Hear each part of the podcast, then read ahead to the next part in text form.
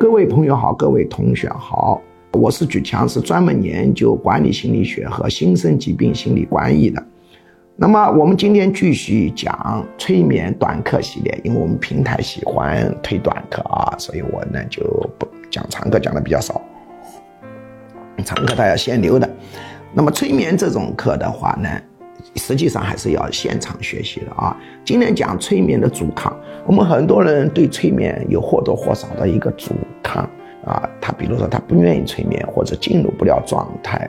那么如何解决催眠的阻抗呢？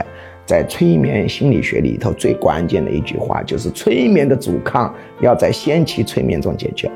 所谓的先期催眠，哪怕他眼睛闭上，只要眼睛闭上了。实际上就进入了某种轻度的催眠状态。前期的任务实际上不是解决他的心理问题，而是什么呢？